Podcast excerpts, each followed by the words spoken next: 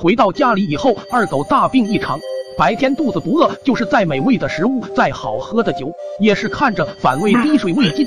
夜里也睡不着觉，只要是闭上眼睛，他脑海里就浮现出自己穿着白衣的媳妇喊着他的名字，说要把他抓进阴曹地府，他便被吓得大口大口的喘气，有时甚至吓得躲进衣柜里，唯恐他媳妇的鬼魂真的把他抓走。就这样，没有过几日，他便病恹恹的不成人形了。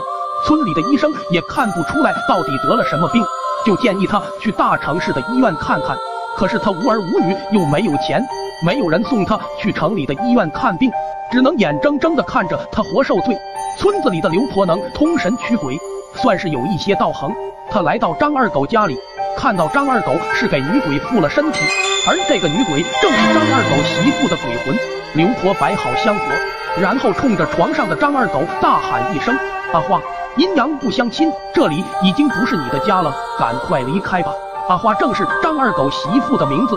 喊过张二狗的媳妇后，刘婆掏出一个符咒，拿在手里围着床走了一圈，然后又拿出一个像杯子一样的东西，随后扔到了地板上。只听着砰的一声脆响，那个杯子便摔得粉碎。接着，刘婆拿出了个酒葫芦，往嘴里灌了口酒，把一口酒水都喷在了张二狗身上。只见这酒水喷在张二狗脸上，张二狗立马就来了精神，浑身也有了力气，正想要坐起来，刘婆示意他躺着别动，告诉他鬼魂还没有完全离开，然后拿出桃木剑指着张二狗，用桃木剑的剑尖从张二狗的左肩到头顶，再到右肩各点一下，然后用桃木剑剑身拍打张二狗身体。做完这一切后，刘婆把桃木剑收了起来，随后又对空气叫道。阿花，你再不离开，就会魂飞魄散，永不能超生了。快先离开吧，阿婆，我心软，只要你快先离开，我就放你一条生路。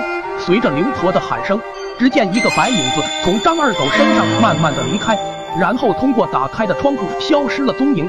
看到阿花的鬼魂离去，刘婆才松了口气。张二狗也和平常一样有了精神，该吃吃，该喝喝，该睡睡，只是再也不敢喝酒走夜路了。